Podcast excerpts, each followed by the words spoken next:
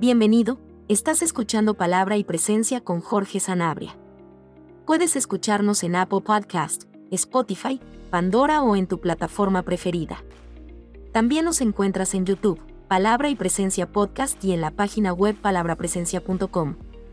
Encontrarás nuevas enseñanzas cada miércoles y viernes. Sin más dilataciones, entremos a la enseñanza del día de hoy. Dios te bendiga, pueblo de Dios. Te habla Jorge Sanabria de Palabra y Presencia, trayendo inspiración y motivación bíblica para nuestro día a día, redefiniendo cómo vemos a Dios, porque una visión distorsionada nos lleva a relaciones defectuosas. En el día de hoy vamos a continuar con esta serie que hemos estado hablando, identificando y manejando emociones negativas. Antes de entrar a la porción del día de hoy, vamos a hacer un breve, un breve repaso de las cosas que ya hemos hablado. Hablamos de celos y envidia y mencionamos a Caín y Abel, mencionamos a los fariseos y Jesús. También hablamos de lujuria y lascivia y hablamos de David, Betsabé y hablamos como algunas situaciones tienen una situación anterior que nos predispone para la caída y mencionamos la situación de Abigail. Y en el día de hoy vamos a hablar, perdón, también hablamos de Ananía y Zafira y cómo los celos y envidia nos pueden motivar a hacer buenas acciones. Y ahora sí, en el día de hoy vamos a hablar de Acán y el lingote de oro en Josué capítulo 7. Vamos a leer el versículo 21 y entonces después vamos a trabajar del, de los versículos por versículo en esta enseñanza. Dice, pues vi entre los despojos un manto babilónico muy bueno y 200 ciclos de plata y un lingote de oro de peso de 50 ciclos, lo cual codicié y tomé. Y aquí que está escondido bajo tierra en medio de mi tienda y el dinero debajo de ello. Antes de comenzar vamos a hacer una oración. Padre, en el nombre de Jesús te bendecimos y adoramos tu nombre en esta hora Vamos a dar inicio a la enseñanza y te pedimos, Espíritu Santo, que tú nos guíes, que tú nos dirijas y que Jesús sea glorificado en este día. Sabemos, Dios, que nada podemos sin ti. Tú eres la vida y nosotros los pámpanos. Y si tú no nos nutres con tu savia, nada podemos hacer, Señor. El salvista enseñaba que si Jehová no edifica la casa, en vano trabajan los que la edifican. Que si Jehová no protege la casa, en vano vigila la guarda. Y en esta hora sabiendo, entendiendo y reconociendo eso, venimos ante tu presencia, Señor, por la gracia que nos alcanza en Jesús, a pedirte que pongas tu palabra en nuestros labios, que nos dé sabiduría, que nos dé visión, que nos dé la gracia que necesitamos para enseñar en este día antes que tu palabra fluye, antes que iniciemos la enseñanza, quiero darte a ti toda la gloria, toda la honra, toda la alabanza y adoración, porque es tuya, porque sabemos y reconocemos, Dios, que nada somos, nada podemos, nada tenemos, que todo lo que hacemos lo hacemos porque Jesús murió y resucitó para la gloria de tu nombre, Señor, y redimirnos como tu pueblo. Y ahora, Dios, te damos gracias también te pedimos, Señor, que bendigas a los hermanos que nos escuchan en el día de hoy. Que tú abras sus oídos para que tu palabra, Señor, los alcance. Que tú abras su mente, Señor, para que entiendan lo que le estás hablando. Que su corazón, Señor, sea receptivo y que tu palabra halle cabida en él y que dé fruto en tu tiempo, Señor. Una vez más te damos gloria porque es tuya y te damos gracias, Señor, en el nombre poderoso de Jesús. Amén, amén y amén.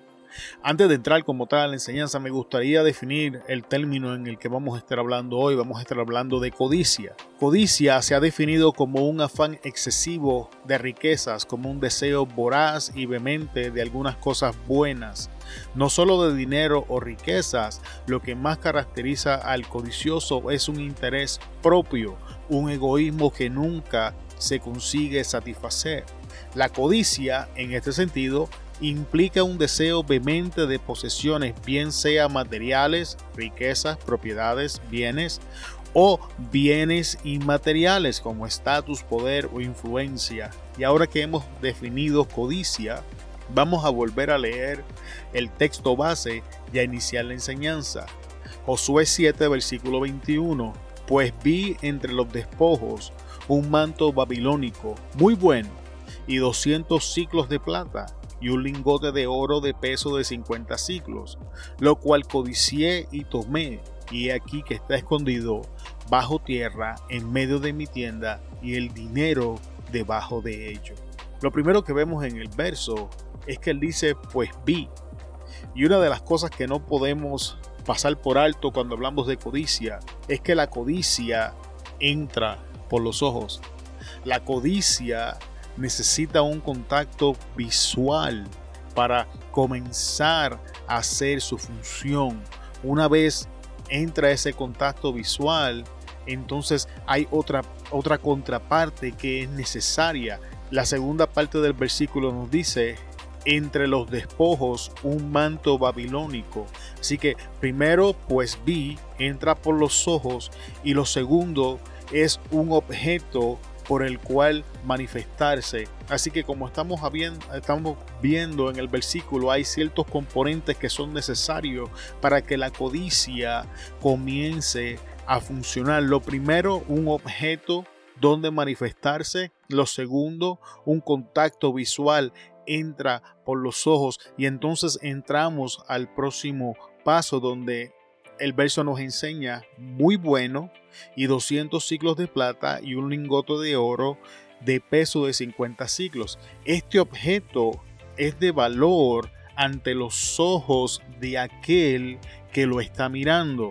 Es importante porque si el objeto que está frente a los ojos del observador no tiene ningún valor ante esta persona o para esta persona, entonces codicia no puede ser activada. Así que tenemos un objeto por el cual la codicia va a manifestarse, entra por los ojos y que ese, objeto tiene que ser de valor ante los ojos del observador. Si te das cuenta, cuando Acán está hablándole a Josué, dice, pues vi entre los despojos un manto babilónico y aquí está el valor muy bueno.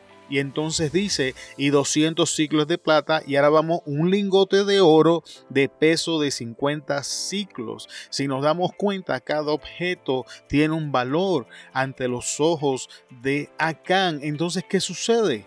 Lo cual codicié. Ahora que hay un objeto por el cual la codicia puede ser manifiesta, ahora que ha habido un contacto visual y este objeto es estimado con un valor ante los ojos del observador, ahora la codicia altera nuestros deseos. Ahora la codicia comienza a manifestarse en nuestros apetitos y entramos en la lucha de si lo hacemos o no lo hacemos y qué vamos a hacer. Y mira lo que sucede en este proceso.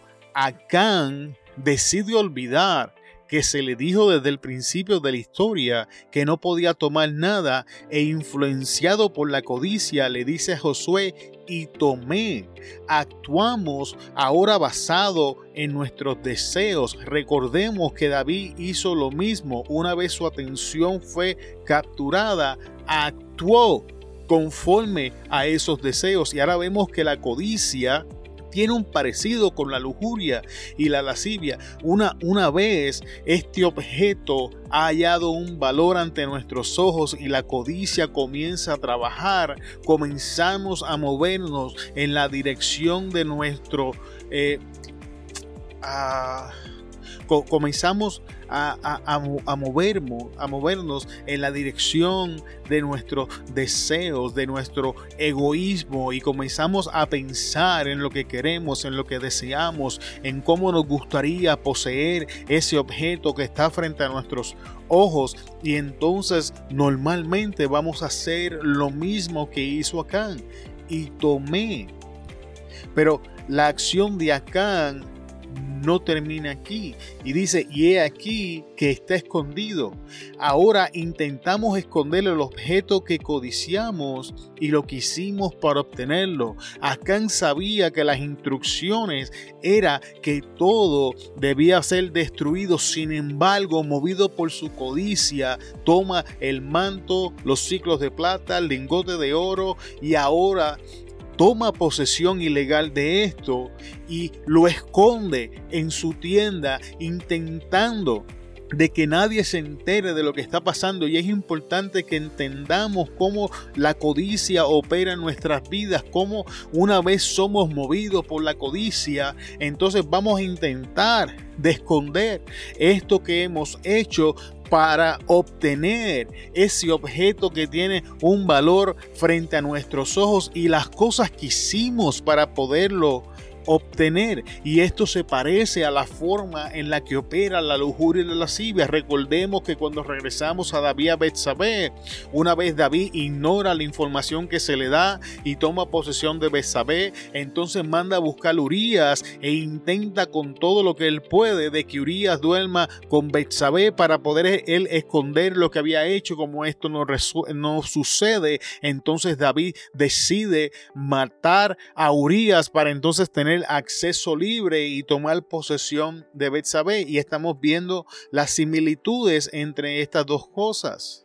Entonces dice, bajo tierra en medio de mi tienda y el dinero debajo de ello. Deseamos mantener el objeto de nuestra codicia en un lugar seguro. deseamos mantener esto que hemos tomado posesión en un lugar seguro en un lugar que esté a nuestro alcance cuando nosotros querramos verlo. Sin embargo, vamos a ver las consecuencias de la codicia. En, lo primero que tenemos que tener es que la codicia afecta a aquellos en colaboración, en colaboración con nosotros. Josué 7.1 pero los hijos de Israel cometieron una prevaricación en cuanto al anatema. Es importante mencionar que los hijos de Israel no habían hecho nada, más bien fueron perjudicados e incluidos en las acciones de Acán. Fue Acán quien tomó el manto, eh, las monedas de plata y el lingote de oro. Sin embargo, aquellos que estaban colaborando con Acán, aquellos que habían entrado a la guerra con Acán, fueron incluidos en las acciones de Acán. Y significa que cuando comenzamos a movernos en codicia, vamos a arrastrar en sus consecuencias a las personas que están en, colaboración con nosotros. Entonces el próximo versículo nos enseña, porque Acán, hijo de Carmi, hijo de Sabdi, hijo de Sera, de la tribu de Judá, tomó el anatema. Aquí volvemos a ver el impacto de la codicia. Mira lo que dice, y la ira de Jehová se encendió contra los hijos de Israel a consecuencia de las obras de Acán, ahora la ira de Jehová estaba sobre la nación de Israel. Ahora la ira de Jehová no estaba solamente sobre Acán, estaba sobre aquellos que estaban en colaboración con lo que Acán estaban haciendo, aun cuando ellos no sabían lo que había acontecido. En Josué 7:5 leemos, y los de Mataron de ellos a unos 36 hombres y los siguieron desde la puerta hasta Sebarim y los derrotaron en la bajada, por lo cual el corazón del pueblo desfalleció y vino a ser como el agua. Como vemos, nuestros colaboradores experimentarán las consecuencias de nuestra codicia. Y esto es cierto en la familia, en la iglesia, en los ministerios, en nuestros trabajos. Cuando comenzamos a hacer las cosas con un motivo ulterior, en este caso es codicia, vamos a arrastrar a las personas que están colaborando con nosotros a las consecuencias que vamos a obtener. Eh, vamos a arrastrar colectivamente por las acciones independientes. Y esto es algo peligroso y algo que tenemos que tener en consideración. Voy, a dar un ejemplo que tiene que que, tiene que ver más bien con, con lujuria y lascivia, pero nos va a ayudar a entender el principio en cuanto a codicia. Esto es lo que sucede en, en, una familia donde está papá, mamá y los hijos, y entonces papá o mamá ceden ante la tentación, caen en un adulterio y ahora la familia entera sufre el, el golpe de este adulterio, pues entra en el divorcio, la separación, eh, si deciden compartirse la custodia de los niños, si deciden dividir, eh, vender la casa o cómo lo van a hacer. Y por las acciones de uno, ahora la familia está entera. Y si usted busca en la historia, han habido firmas enteras que han ido a la quiebra por acciones de una persona. Así que es importante que tengamos presente que cuando estamos colaborando con otras personas, nuestras acciones pueden perjudicar al grupo de personas que están trabajando con nosotros. En, el, en este caso particular, se suponía que ir a conquistar a Jai fuera algo fácil, fuera algo sencillo. Sin embargo, a consecuencia de lo que estaba pasando con Acán, ahora algo que, que debió haber sido relativamente fácil, lo que hace es que trae derrota ante la nación de Israel y el corazón del pueblo desfallece y vino a ser como agua. Ese es el estado en el que la nación termina. Ahora vamos a leer el 6 el, y el 7. Dice, entonces Josué rompió sus vestidos y se postró en tierra sobre su rostro delante del arca de Jehová hasta caer la tarde, él y los ancianos de Israel, y echaron polvo sobre sus cabezas. Y Josué dijo, ah, Señor Jehová, ¿por qué hiciste pasar a este pueblo el Jordán? Para que para entregarnos en las manos de los amorreos para que nos destruyan. Nota lo que Josué está haciendo. Lo primero que tenemos que ver es que Josué tiene, tiene la intención correcta. El primer paso es correcto. Él se postra ante el arca de Jehová que simbolizaba la presencia del Santo de Israel. O sea, Josué llega ante la presencia de Dios. Sin embargo, el versículo 7 le da un giro y ahora Josué hace responsable a Dios de las consecuencias. A Josué no le pasó por la cabeza la posibilidad de que el pueblo hubiese pecado y que esa era la razón de las circunstancias que estaban experimentando. Josué llega ante la presencia de Dios a ser responsable a Dios por las circunstancias en las que ellos se encontraban sin hacer un alto y pensar en la posibilidad de que alguien hubiese desobedecido la instrucción que Jehová Dios les había dado. Y nosotros no hacemos diferente cuando entramos en momentos de adversidad, cuando las cosas no salen como deberían salir. Vamos a hacer o vamos a ver tentados a hacer justamente lo que Josué está haciendo. Llegar ante la presencia de Jehová Dios y hacerlo responsable a Él de las de las consecuencias que ahora estamos enfrentando sin recordar en la posibilidad de que la falla se encuentre en nosotros y no en Dios. Hay otro hombre en la historia bíblica que hace esto y se llama Adán. Cuando Adán, cuando Dios le pregunta a Adán, ¿quién te dijo que estabas desnudo? Adán le echa la culpa a Dios, le dice, la mujer que me diste me engañó, me dio del fruto y yo comí. Básicamente le estaba diciendo, si tú no haces a Eva, entonces yo no como del fruto. Y es más o menos lo mismo que estamos viendo en el caso de José. Josué llega ante la presencia de Dios y le dice, ah, Señor Jehová, ¿Por qué hiciste pasar el pueblo el Jordán? Y mira la última parte, para entregarnos en las manos de los amorreos para que nos destruyan.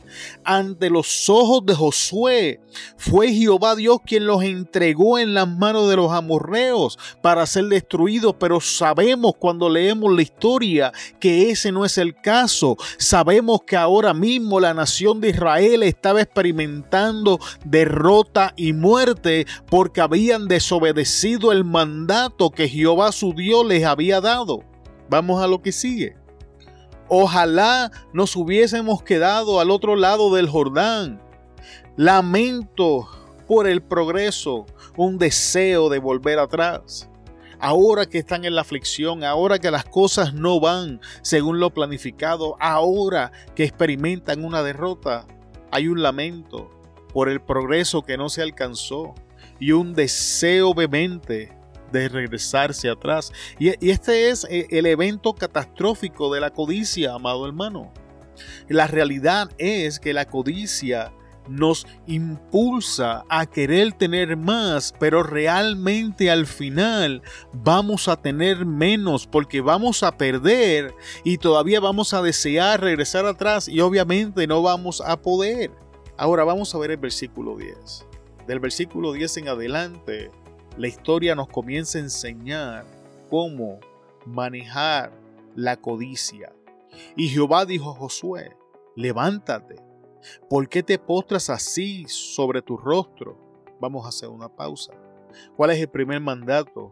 Levántate. Sea que experimentamos las consecuencias porque estamos asociados con otra persona, o sea que las consecuencias lleguen y nos tiren al piso como consecuencia de nuestras propias acciones. El primer paso es levantarnos. E, e, el primer paso es volvernos a poner de pie. Es salir de la mentalidad de lamento, de la mentalidad de víctima, de la mentalidad las cosas no me están saliendo como yo quiero, quiero volver atrás. Deshacernos de esa mentalidad y volver a ponernos sobre nuestros pies. segundo es que le pregunta, ¿por qué te postras así sobre tu rostro? Pero la pregunta es, ¿así cómo? La contestación la tenemos en los versículos anteriores, con lamento, con el deseo de regresar atrás y no continuar, y haciendo responsable a Dios. Ahora Jehová está cuestionando a Josué de por qué está de esa manera ante su presencia. Entonces en el versículo 11 le dice, Israel ha pecado. Y es importante que prestemos atención que no dice Acán ha pecado. Dios dice Israel, la nación. No solamente Acán, sino la nación de Israel ha pecado, mostrando que el pecado es algo infeccioso y su habilidad para propagarse en medio del pueblo una vez haya cabida. Una vez el pecado en este caso manifestado en la forma de codicia haya cabida dentro del pueblo, se vuelve epidémico, se vuelve una plaga. Nota que en cada versículo Dios habla mencionando a la nación en un solo individuo. Y aún han quebrantado mi pacto que yo les mandé. Amado, la codicia y el pecado son un acto de rebeldía y de obediencia en contra del Dios que nos dijo. Pero, ¿por qué desobedecemos? Porque damos más valor al objeto que a la instrucción o a la palabra de Dios. Recordemos las palabras de Acán, un manto babilónico muy bueno. La cotización del objeto era mayor ante los ojos de Acán que la instrucción que había recibido sobre el anatema. Muy bueno, no bueno, muy bueno. Este es el mismo procedimiento del hombre que hace, del hombre casado que hace una evaluación de otra mujer muy buena, de la mujer casada que hace la evaluación de otro hombre que no es el de ella, muy bueno. Y al final de la historia, todos los casos es el mismo. Somos movidos en un alto de rebeldía y de desobediencia en contra de lo que Dios dijo. Porque cotizamos el objeto de nuestra codicia con más valor que la instrucción diseñada para darnos vida que ha salido de la boca de Jehová. Y ahora escucha, y dice, y también han tomado del anatema, que era aquello que Dios había prohibido. En el momento que se rebelan en codicia, ahora toman posesión de aquello que es prohibido por parte de Dios. Ahora entramos en ese terreno ilícito que Dios estableció una línea y un límite que no cruzáramos para nuestra propia protección simplemente porque el objeto es muy bueno. Y regresamos al huerto del Edén y encontramos que Eva hace lo mismo. Dios establece el límite. De los árboles que están en el huerto pueden comer, pero del árbol de la ciencia y del bien y del mal no comerás, porque el día que comas de él morirás. La limitación estaba diseñada porque Dios era malo. En ninguna manera. Dentro de estos árboles estaba el árbol de la vida, y ellos tenían acceso al árbol de la vida. La limitación que Dios había establecido era para que ellos vivieran en el lugar que Dios había preparado para ellos ante la presencia de Dios. Y es lo mismo en el día de hoy. Las prohibiciones o las limitaciones que encontramos en las escrituras han sido puestas ahí para que vivamos ante la presencia de Dios, disfrutando de las cosas que Dios ha preparado para nosotros. Y hacemos lo mismo que los hombres y las mujeres en la Biblia. Nos rebelamos en contra de lo que Dios dice que no podemos hacer. ¿Por qué? Porque valorizamos o le damos valor a ese objeto mayor que la instrucción diseñada para darnos vida y entonces nos hacemos partícipe de aquellas cosas que Dios ha prohibido. Y entonces Dios continúa y dice, y están hurtado y han mentido. Y esto nos enseña que el pecado engendra más pecado. Una vez entra, se multiplica. Una vez el pecado entra en nuestras vidas, no se va a quedar solo. El pecado nos va a impulsar a seguir pecado. Acá han movido por su codicia, ha hurtado y ha mentido. Y entonces dices, y aún lo han guardado entre sus enseres. Aún lo han puesto en un lugar seguro. Se han asegurado de que esto esté en un lugar seguro. En el versículo 12 Dios continúa diciendo, por esto los hijos de Israel no podrán hacer frente a sus enemigos, sino que delante de sus enemigos volverán la espalda. Tenemos que entender las consecuencias. Y las consecuencias son, amado hermano, una vida en derrota cuando comenzamos a cruzar los linderos que Dios ha establecido por nuestro bien y nos hacemos partícipes de las cosas que Dios ha prohibido, lo que nos espera es una vida de derrota. Nada de lo que vamos a hacer va a prosperar, nada nos va a salir bien, las circunstancias nos van a vencer, vamos a recibir por una mano, vamos a perderlas por el otro. ¿Por qué? Porque esas son las consecuencias de este tipo de rebelión. Esa es la trampa que el enemigo nos pone.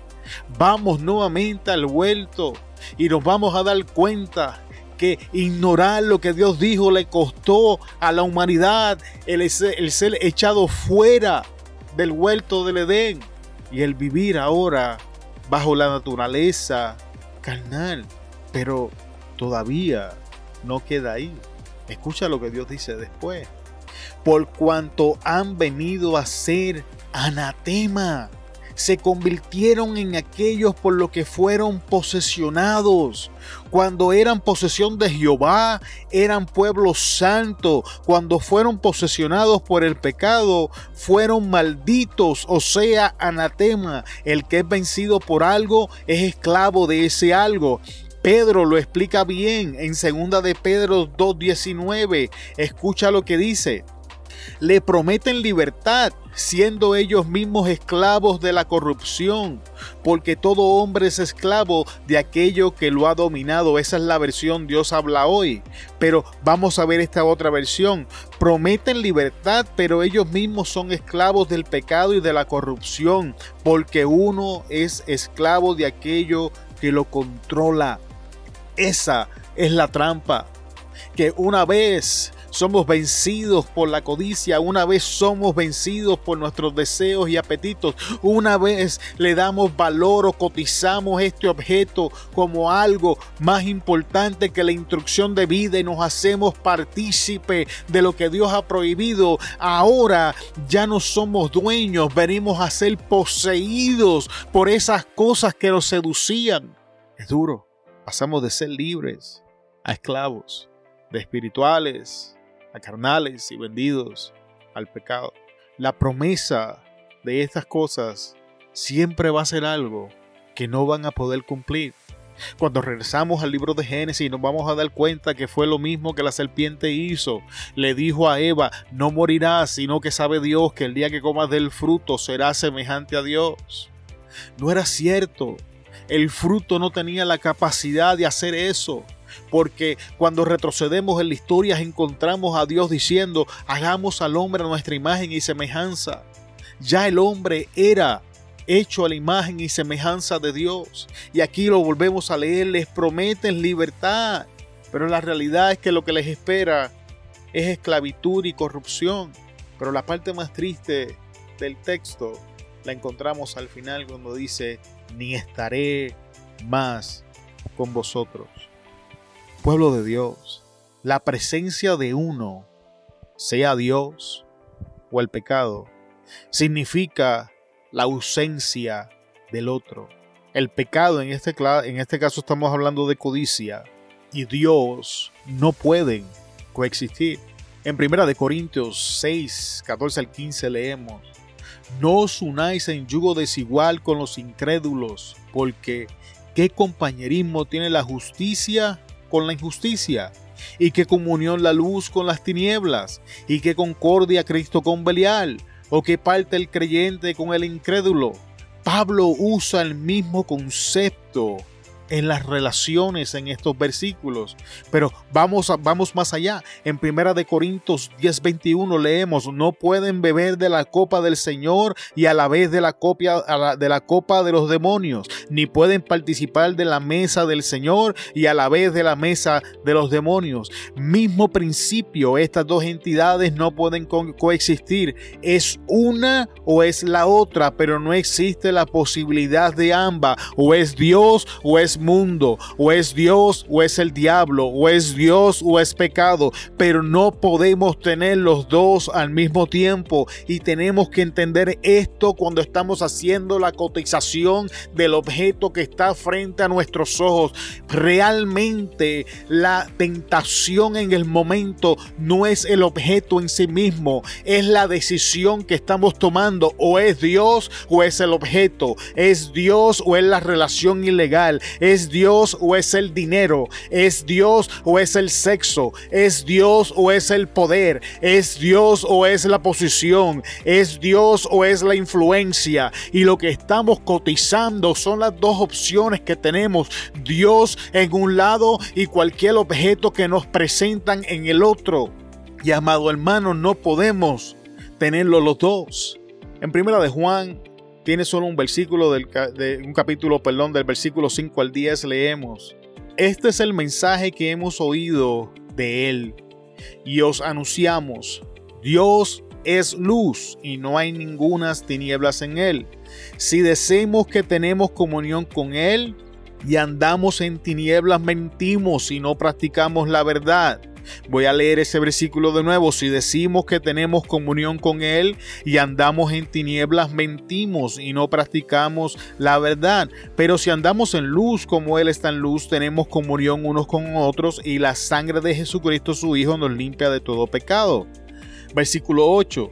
Si decimos que no tenemos pecado, nos engañamos a nosotros mismos y la verdad no está en nosotros. Y quiero abundar en lo que Juan nos está explicando. Eh, en esta enseñanza no estoy queriendo decir que no vamos a pecar, que no vamos a fallar. La realidad, amado hermano, es que es imposible que no pequemos y es lo que Juan está diciendo. Lo que estamos queriendo decir en el día de hoy es cuando intencionalmente cedemos ante esto, cuando hacemos, ese, ese es el problema con la codicia, con la lujuria, con la lascivia, que son decisiones que tienen que tomarse intencionalmente. Son son cosas que tú evalúas. Nadie, nadie se levanta en la mañana diciendo, hoy le voy a ser infiel a mi esposo o a mi esposa, hoy voy a tirar mi matrimonio por la ventana. No, eso no funciona de esa manera. Esto es, esto es todo un proceso. La codicia igual. El objeto se presenta frente a nuestros ojos y lo vamos codiciando. Y cuando pecamos, el versículo 9 nos enseña en 1 de Juan, si confesamos nuestros pecados, Él es fiel y justo para perdonar nuestros pecados y limpiarnos de toda maldad. Si decimos que no hemos pecado, le hacemos al mentiroso y su palabra no está en nosotros. ¿Cuál fue, cuál, fue otro de los problemas de lo que hizo Acán? Que Acán una vez tomó posesión del objeto, en vez de confesar que lo había hecho mal, porque hubiese, según este versículo, hubiese encontrado misericordia, ¿qué hizo? Lo escondió. Entonces ahora, más adelante vamos a ver que Dios mismo es quien saca el pecado a la luz. Entonces mira, mira, mira cómo continúa el verso en el libro de Josué. Si no destruyeres el anatema de en medio de vosotros. Y esto es lo que tenemos que hacer. Somos responsables de esta decisión y de esta acción hasta que no se destruya el anatema. Nosotros somos los responsables de ponerle punto final a tal práctica. Somos los responsables de ponerle punto final a la relación ilegal. Somos los responsables de ponerle punto final a la pornografía. Jesús enseñaba, yo soy la vid, ustedes son los pámpanos, así como los pámpanos no pueden hacer nada sin la vid, ustedes no pueden hacer nada sin mí. Significa que aún para hacer nuestra parte lo necesitamos, pero somos responsables de llegar ante su, ante su presencia y comenzar a tomar estas decisiones y a pedir ayuda para hacerlo. Volvemos en el 13, levántate, santifica al pueblo y di, santificado para mañana, porque Jehová, el Dios de Israel, dice así, anatema y en medio de ti, Israel, no podrás caer frente, no podrás hacer frente a tus enemigos hasta que hayas quitado el anatema de en medio de vosotros. Os acercaréis pues mañana por vuestras tribus y la tribu de Jehová y la tribu que Jehová tomare se acercará por su familia, y la familia que Jehová tomare se acercará por sus casas, y la casa que Jehová tomare se acercará por sus varones. Y el que fuese sorprendido en el anatema será quemado él y todo lo que tiene, por cuanto ha quebrantado el pacto de Jehová y ha cometido la maldad en Israel. Nota que Dios ahora quien tiene que tomar cartas en el asunto y revelar este pecado oculto. Cuando la Biblia nos enseña que si nosotros confesamos nuestro pecado, e-, es importante, amado hermano, que confesemos nuestros pecados. ¿Cuál es el problema? Acán confiesa después que Dios le pone el dedo. Acán confiesa después que se ha hecho todo. Entonces Josué dijo a Acán, hijo mío, da gloria a Jehová, el Dios de Israel, y dale alabanza y declárame ahora lo que has hecho, no me lo encubras. Este verso me enseña, pueblo de Dios, que confesar nuestro pecado es parte de nuestra adoración. Entonces Josué dijo a Acán, Hijo mío, da gloria a Jehová, el Dios de Israel, y da la alabanza, y declárame lo que has hecho, no me lo encubras. Significa que llegar ante su presencia y confesar mi, mi pecado es parte de, de mi vida, de adorarle, de darle alabanza, de glorificar su nombre. No encubrirle lo que yo he hecho, no es como que Él no lo sabe, Él sabe todo lo que hacemos, pero llegar ante su presencia y confesar mi pecado es un acto de alabanza, es parte de mi adoración al Dios del cielo. Y voy a volver a leer Primera de Juan versículos 9 y 10, si confesáramos nuestros pecados, Él es fiel y justo para perdonar nuestros pecados y limpiarnos de toda maldad. Si decimos que no hemos pecado, le hemos hecho mentiroso y su palabra no está en nosotros. Cuando entramos en negación, cuando persistimos en esconder lo que hemos hecho, cuando persistimos en decir que no hemos cruzado el lindero, que no hemos tomado posesión de lo que Él dicho, que no podemos tomar posesión, hacemos lo mismo que Acán, lo mismo que Adán, lo mismo que Eva, y por ende vamos a recibir las mismas recompensas. Versículo 20. Y Acán respondió a Josué diciendo, verdaderamente yo he pecado contra Jehová, el Dios de Israel, y así y así he hecho. Pues vi entre los despojos un manto babilónico muy bueno. Nota que aún cuando Acán está confesando su pecado, vuelve y llama el manto babilónico muy bueno y 200 ciclos de plata y un lingote de oro de peso de 50 ciclos, lo cual codicié y tomé y aquí que está escondido bajo mi tierra, eh, bajo tierra en medio de mi tienda y el dinero debajo de ella. amado hermano, cuando me di cuenta de eso a mí me sorprendió. Aún cuando Acán está confesando su pecado, aún cuando está a punto de experimentar las consecuencias, todavía Acán está bajo la influencia de la codicia y no puede darse cuenta de lo que le espera. Mediten eso por un momento. Acán está confesando su pecado y todavía vuelve a llamar al manto babilónico, es muy bueno. A punto de morir, a punto de ser apedreado y quemado, pero todavía el bendito manto era muy bueno. Tengo que preguntar, amado hermano, ese objeto que estamos codiciando, e, ese objeto que hemos apreciado como muy bueno realmente vale el costo que estamos a punto de pagar por él? ¿Realmente vale nuestra vida? ¿Realmente vale nuestra relación con Dios? ¿Vale nuestras familias? ¿Vale años de arduo trabajo? Por favor, medite por un segundo si ese objeto que está catalogando como muy bueno realmente vale el precio ¿O realmente el costo es demasiado alto para obtenerlo? Porque mira en el versículo 24 las consecuencias.